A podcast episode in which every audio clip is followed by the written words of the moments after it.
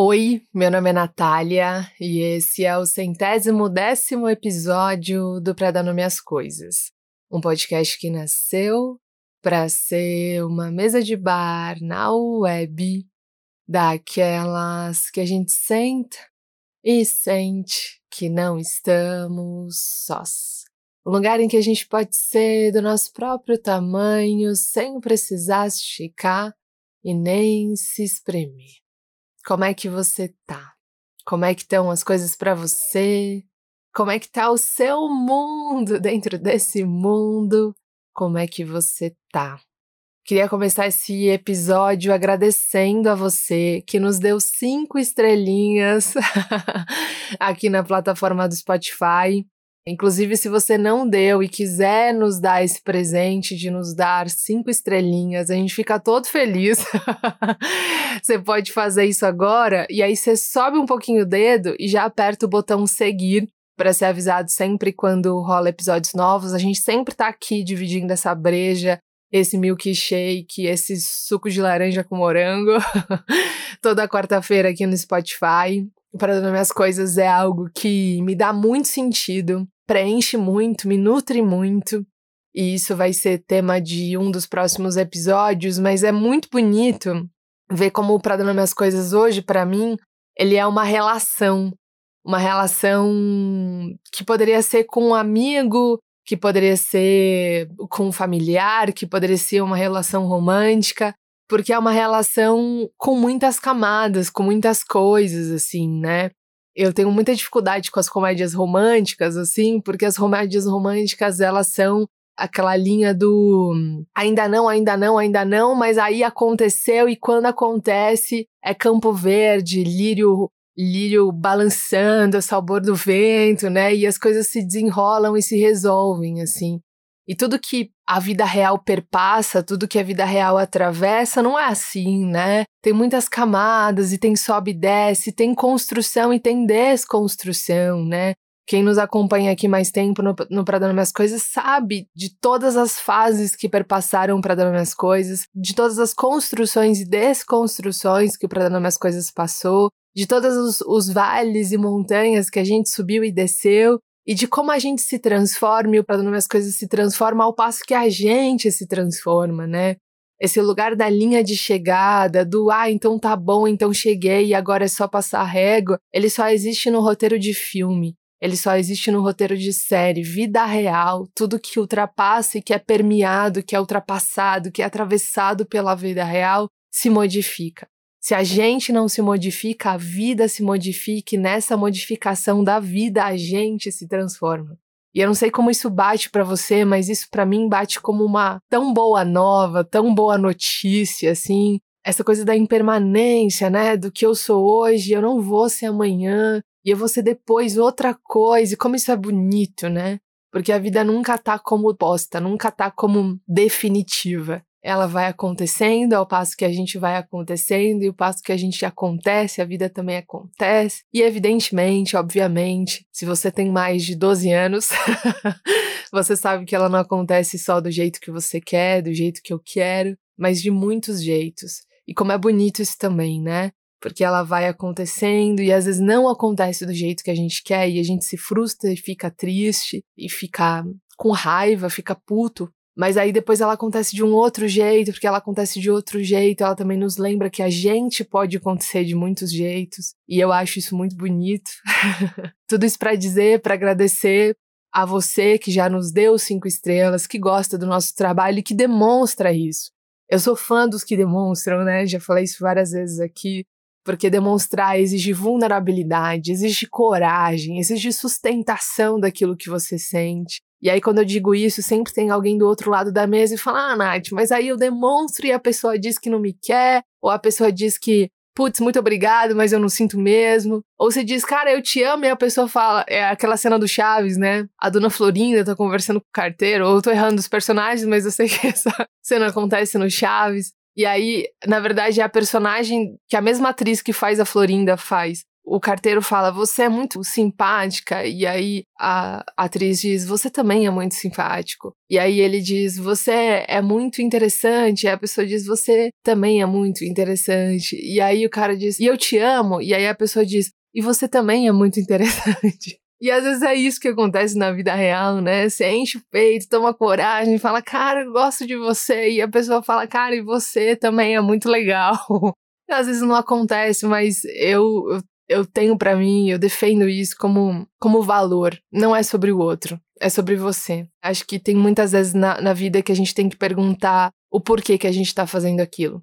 E isso é uma ideia que eu aprendi com Ville Fomin. Se a gente tá fazendo aquilo porque vai dar certo, porque você tem certeza que o outro vai dizer eu também amo você, eu também gosto de você, eu também quero ficar com você. Se você tá fazendo isso porque vai dar certo, porque você tem garantia do resultado, ou se você tá fazendo aquilo porque vale a pena, porque honrar aquilo que você tá sentindo, porque sustentar aquilo que você quer, porque não engolir as coisas que você quer dizer valem a pena. Eu acho que isso é o mais bonito e o mais importante, assim.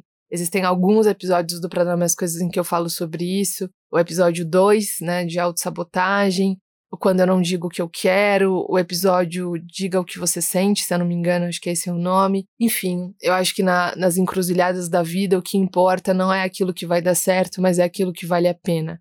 É aquilo que você decide fazer independentemente do resultado. E fazer aquilo que você quer fazer independentemente do resultado te leva, às vezes, para um lugar de tristeza, de decepção, de angústia, porque quando você faz acreditando que vale a pena, você também faz querendo que dê certo né? Não é só um estou iluminado e vou dizer isso porque vale a pena e independentemente do outro não me devolver aquilo que eu quero e eu tô livre. Isso tudo perpassa a angústia, tristeza, decepção, a frustração.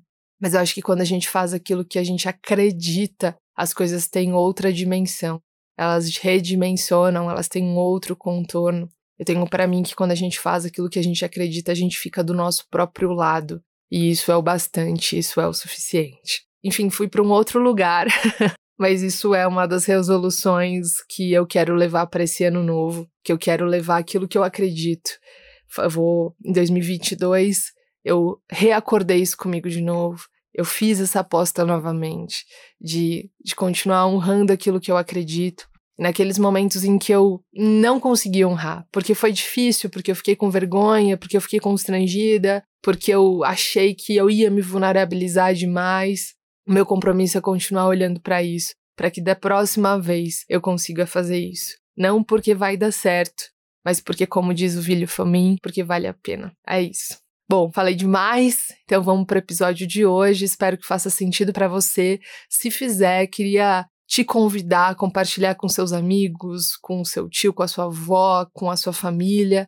De repente, se fizer sentido para você, compartilhar nas suas redes sociais para que mais gente chegue na nossa mesa. Eu me orgulho muito, isso é uma vaidade minha, de dizer que a audiência do Plano Minhas Coisas é praticamente orgânica, é 90% orgânica. É aquela pessoa que você comentou, falou, cara, você precisa ouvir esse podcast. E aí a pessoa veio, e essa pessoa, meu Deus, como eu não conheci isso antes. E aí ela diz para uma outra pessoa, que diz para outra, que diz para outra, que diz para outra. E quando a gente olhou para nossa mesa, só tinha gente legal, cara, que bonito isso. Que bonito. Porque foi exatamente assim que aconteceu. Você que é legal demais chamou uma pessoa que é legal demais, que chamou uma pessoa legal demais. E quando a gente viu, a nossa mesa estava lotada de gente legal demais.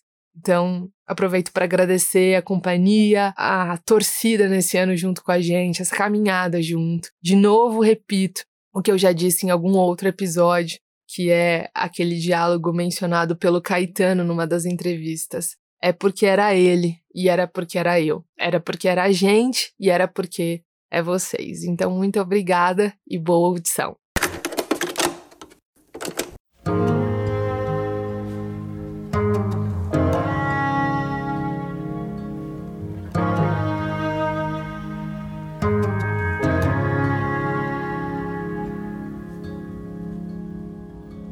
Eu lembro direitinho da cena. Eu tava esticando o braço com o ticket de estacionamento na mão para sair do mercado quando a repórter entrou no rádio dando as notícias do trânsito. Ela começou dizendo da situação das rodovias que ligavam à praia e depois foi falando como estava congestionado o caminho para o interior. por fim, ela fez um apanhado sobre os aeroportos. Era bem perto do ano novo, tipo dia 30.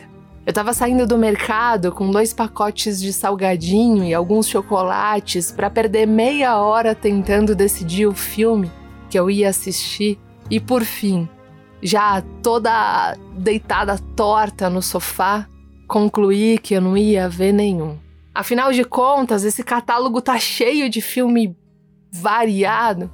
Mas caramba, não tem um que preste, não tem um bom, não tem um que me convença.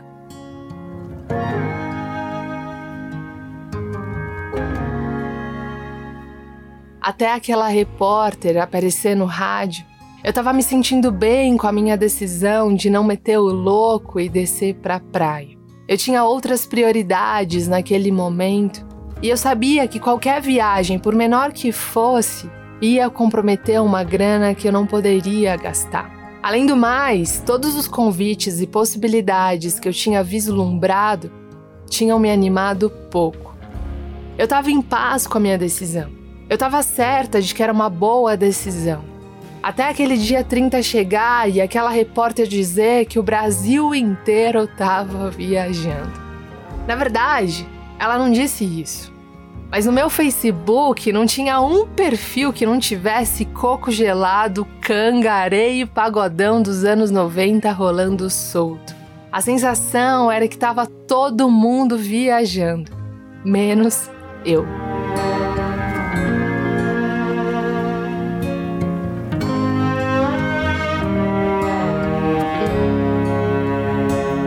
A minha ideia era ver os fogos da janela de casa.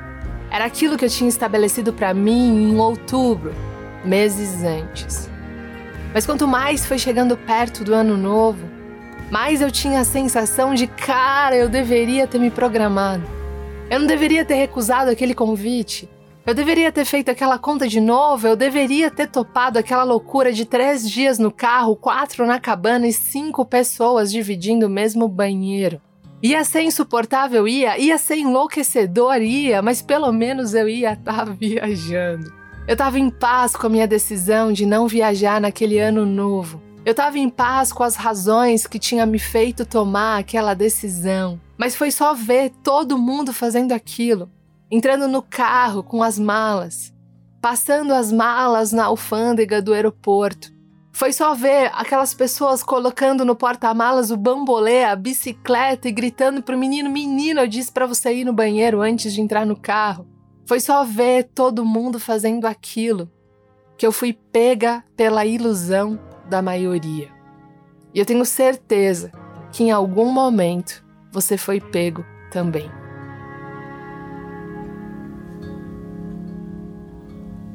On the grave cracks of a thousand leaves, somewhere in between our past and our future, rolling over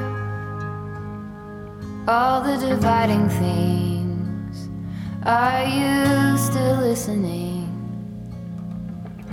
Wanna be heard by you? Slow fall into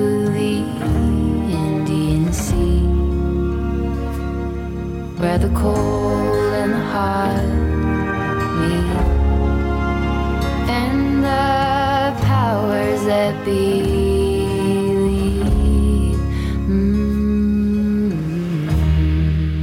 A ilusão da maioria é aquela bad que bate no dia 12 de junho à noite, quando você começa a rolar o feed do seu Instagram, do seu Facebook e só tem fotos de casal apaixonado.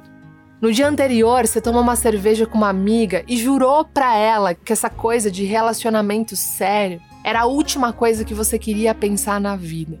Dois meses atrás, você respirou fundo, no meio de uma cafeteria, e sentiu aquela satisfação aliviada de perceber que depois de um bom tempo, você estava cabendo bem na sua pele de novo e era suficiente isso.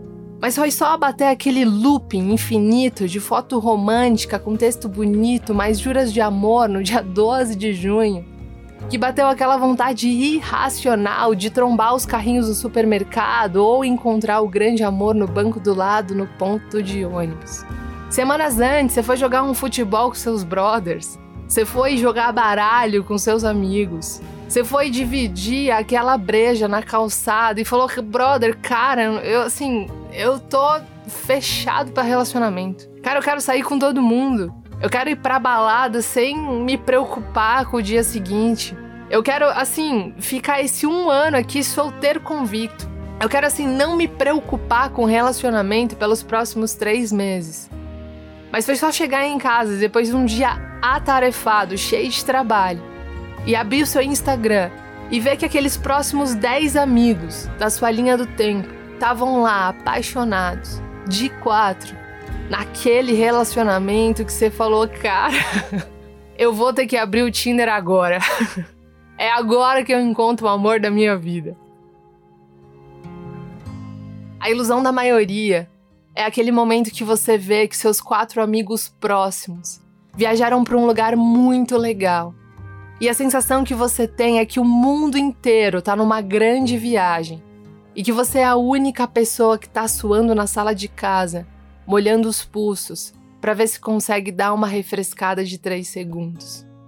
A ilusão da maioria é tão forte que ela chega tipo onda, bagunçando os nossos acordos internos, cegando a nossa visão, enfraquecendo as nossas certezas, entorpecendo a gente temporariamente e com isso fazendo a gente agir por impulso. Eu falo isso e eu lembro de um dos meus primeiros empregos, estava no primeiro ano da faculdade, e eu trabalhava numa empresa de telemarketing, né, atendendo os clientes que iam reclamar da telefônica no Procon. Então imagina que gostoso. E aí eu lembro, assim, que era tipo 10 de junho, assim, muito próximo aos dias dos namorados. E aí começou a rolar uma. A gente tinha 15 minutos de pausa, e aí a gente pegou um pão, assim, era um corredor gigante, né? A redação de telemarketing, enfim. E aí eles davam uns pães, assim, de hambúrguer, e a gente pegava, passava no corredor, pegava um pão, descia, pegava um café e ficava ali 10 minutos conversando, assim. Aqueles 10 minutos em que a tensão baixa, assim, que você olha pro, pro rosto daquelas pessoas que estão dividindo aquele momento da vida com você e fala, cara, que bom que essas pessoas existem, né? Que bom que no meio desse caos, dessa confusão, dessa vontade de quebrar o headset no meio, de largar a baia e falar, cara, amanhã eu vejo como eu pago as contas que bom que essas pessoas estão aqui, que a gente está dividindo esse mesmo momento de vida. E que, embora a gente jure que a gente vai levar essa amizade pro resto da vida, a gente sabe que quando cada um mudar de emprego, quando cada um conseguir realizar seu sonho, a gente nunca mais vai se encontrar. Mas mesmo assim, essas pessoas vão estar registradas na minha vida como as pessoas que dividiram esse momento comigo, né? E eu lembro que naquele dia a gente tava ali tomando aquele café preto, comendo rapidinho, né? Porque não podia passar os 15 minutos e tal. E aí eu lembro que começou uma conversa disso, assim, né?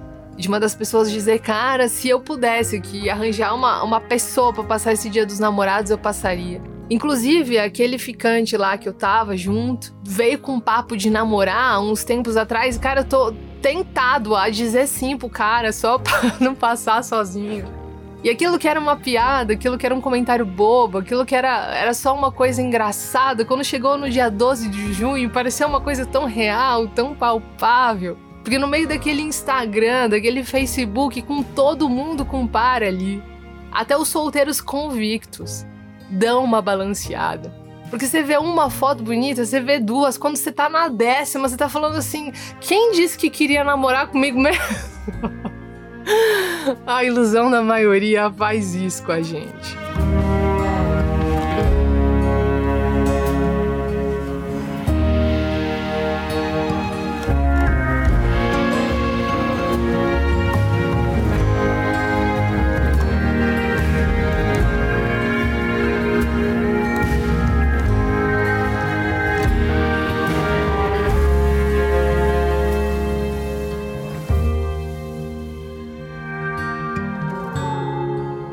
Sempre que eu penso na ilusão da maioria, eu lembro de um documentário que eu vi na Netflix e que chama Estou me guardando para quando o carnaval chegar. Imagina que você mora em uma cidade muito pequena do interior. Nessa cidade, todos trabalham produzindo calça jeans. Todo mundo ali é chefe de si mesmo. Você trabalha duro, sem descanso, acorda cedo, vai dormir muito tarde. Mas tem uma coisa que te anima nessa rotina cansativa, entorpecedora, desafiadora. Tem uma coisa que te anima nessa rotina. E essa coisa é pensar no carnaval. Porque quando o carnaval chegar, você vai vender tudo que você conseguiu juntar ao longo do ano e vai viajar para o litoral. Acontece que não é só você que vai fazer isso, é toda a cidade. O seu vizinho de porta, o cara que mora na rua de trás, a moça que te vende pão, o cara que trabalha junto com você, todo mundo vai viajar quando o carnaval chegar. Acontece que perto do carnaval você começa a ver que as economias que você juntou ao longo do ano não são suficientes para você viajar. Você trabalhou o ano todo, você juntou uma grana, mas o carnaval tá aí e mesmo que você trabalhe dia e noite a partir de hoje, a grana não vai fechar. Aí por um segundo você tá ali naquela segunda-feira de dezembro, de 1 de dezembro, e aí você lembra do carnaval. Você lembra como que foi o carnaval anterior. E aí você tem um presságio, uma premonição. Você se percebe ali no dia primeiro do carnaval, no primeiro dia do carnaval, colocando o pé para fora de casa, pisando na calçada e vendo que a cidade parece que foi esvaziada de madrugada enquanto você dormia. O silêncio é profundo, é cortante, não tem ninguém na rua. Não tem o barulho das máquinas de costura, não tem as portas abertas para entrar o vento enquanto corpos suados trabalham. Não tem o cheiro de almoço saindo das lanchonetes. Não tem o um movimento, não tem rastro de vida, não tem criança brincando, não tem mãe gritando com os filhos. Não tem nada porque não tem ninguém na cidade. Só tem você. Essa previsão do futuro ali em 1 de dezembro te deixa desesperado, desesperada, desesperade. E aí você faz aquilo. Você começa a vender as coisas da sua casa, geladeira, fogão, cadeira, tapete, você vende o que tem. Você vende o que tem porque você não quer ficar lá sozinho na cidade. Porque todo mundo vai. Você não pode ficar sozinho. Mas mesmo vendendo tudo que você tem, você ainda não consegue o dinheiro porque não é só você que teve essa ideia. Tem mais gente que não conseguiu dinheiro suficiente e tá vendendo também. Então você começa a negociar com seu vizinho, cara, você me dá uma carona? Eu posso ir na carreta do seu carro. Eu vou segurando as coisas. Eu dou colo pro seu cachorro, eu seguro o cooler de cerveja, eu empurro o carro se ele emperrar. Tem alguma coisa que eu possa fazer para você me dar essa carona? Ninguém quer ficar na cidade quando o carnaval chega. E lá no documentário, nesse documentário, eles dizem isso. Aqui no carnaval a cidade fica vazia, fica uma cidade fantasma, é triste. Eu não quero ficar aqui. Eu já fiquei, mas eu não quero ficar porque é triste, porque tá todo mundo lá, menos eu. E aí não basta lembrar da minha mãe na infância dizendo, mas você não é todo mundo. Não basta da minha mãe me dizendo isso quando eu dizia, mas mãe, tá todo mundo lá embaixo brincando. Mas mãe, todo mundo vai dormir na casa da amor.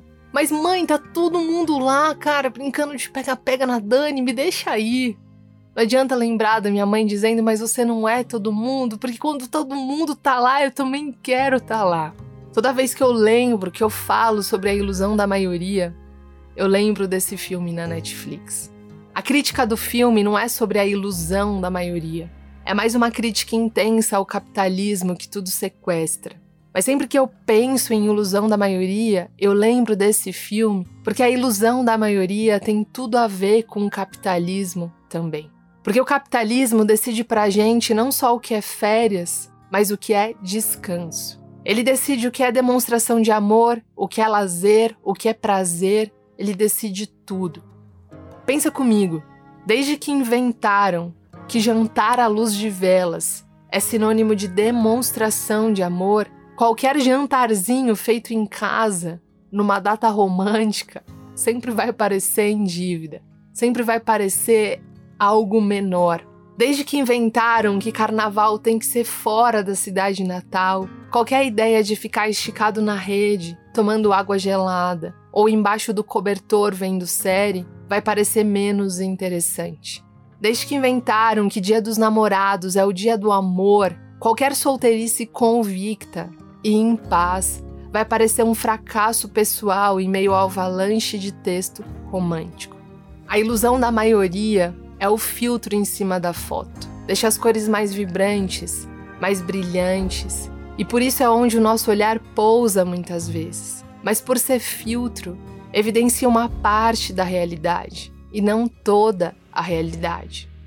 Isso quer dizer que, embora naquele ano novo parecesse que todo mundo estava viajando, menos eu, tinha alguém do outro lado da cidade, no apartamento de cima, na rua de baixo, afundado no sofá, tentando escolher um filme pela enésima vez. Tinha alguém que, diante de todas as possibilidades, todas as possíveis escolhas diferentes, todas as chances de dizer sim de última hora, ainda tinha escolhido a sensação de estar só e em paz na própria pele. Tinha alguém que preferiu esquecer as velas no fundo do armário, colocar uma folhinha de manjericão em cima do armário e abrir as janelas. Tinha alguém que aproveitou a cidade vazia para andar de bicicleta, para virar para o banco de trás e dizer: Foi aqui que eu e sua mãe nos conhecemos.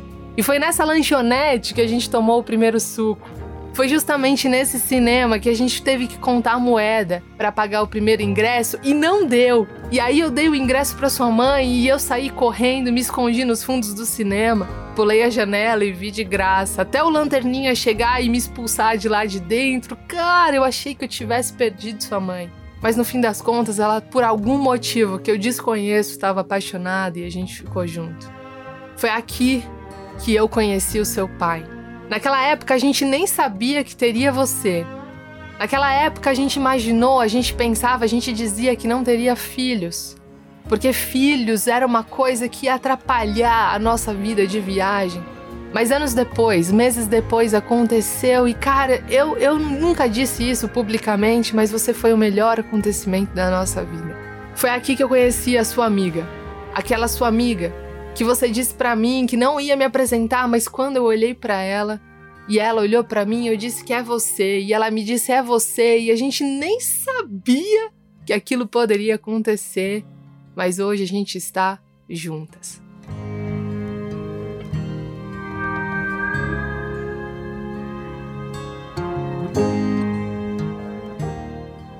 Isso quer dizer que, embora naquele ano novo parecesse que todo mundo estava viajando, menos eu, tinha alguém num outro ponto do estado que anos mais tarde, numa mesa de bar, diria: Cara, não acredito, eu tive a mesma sensação naquele ano novo. Todo mundo na minha rua viajou, menos eu.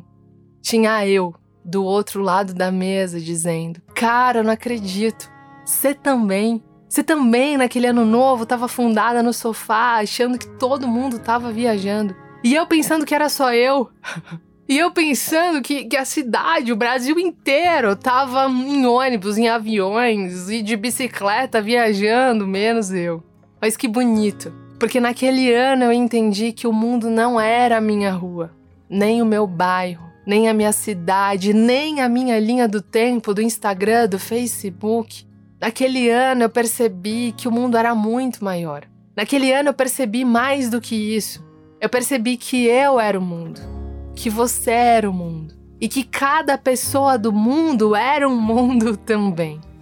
Por isso, a maioria, ela só podia ser considerada maioria olhando de forma muito grosseira, porque se a gente olhasse de perto, era impossível ter uma maioria porque dentro da maioria tem muitas subjetividades, muitas razões diferentes. Anos depois daquele ano novo, eu ia encontrar a Amanda num bar de São Paulo. No meio de uma conversa despretensiosa, eu ia lembrar daquele ano novo.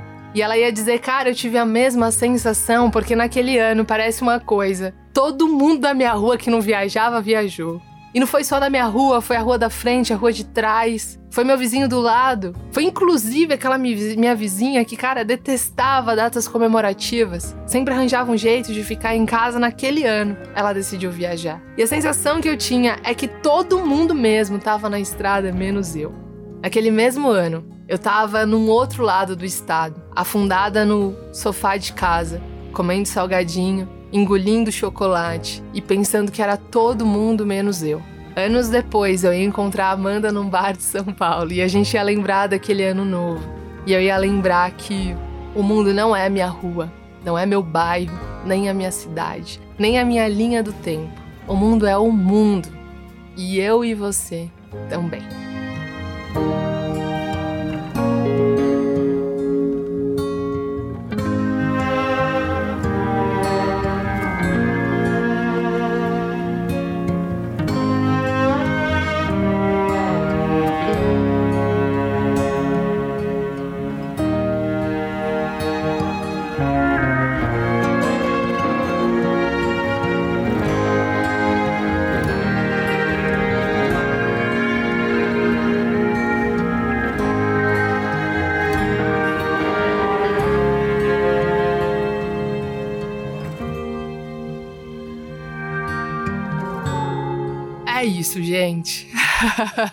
é, acho que é bom começar o ano novo lembrando que o mundo é sempre um mundo e muito maior do que a nossa visão limitada.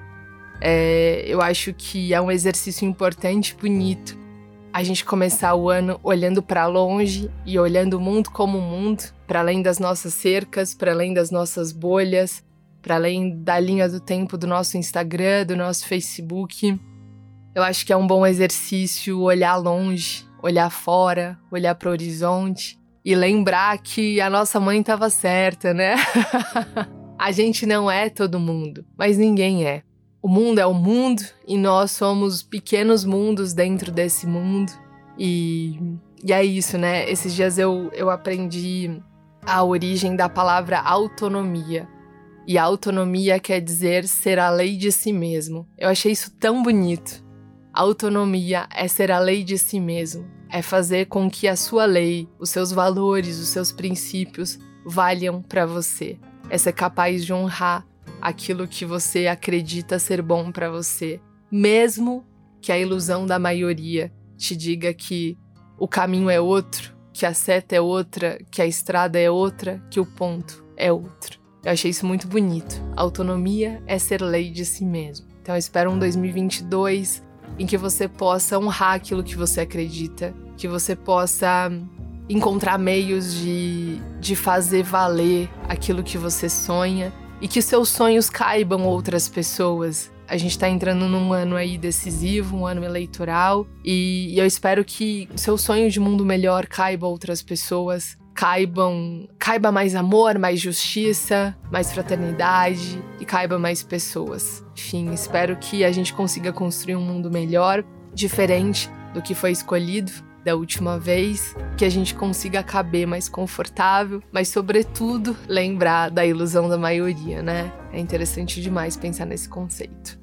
É isso, gente. Um abraço para você. Muito obrigada por andar com a gente até aqui. Espero poder contar com a sua companhia nesse próximo ano e no outro e no outro, porque independentemente das escolhas que a gente faz, das formas que a gente escolhe caminhar, né? É muito bom quando a gente caminha junto, em, em companhia. É isso, gente. Obrigada pela companhia. A gente se encontra na semana que vem. Um beijo.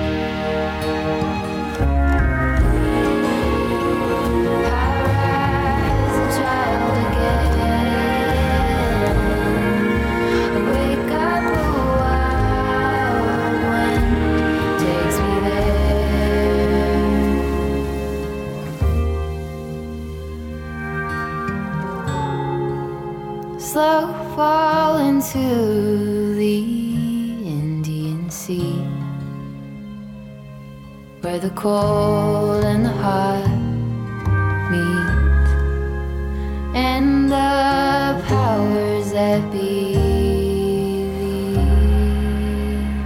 Mm-hmm.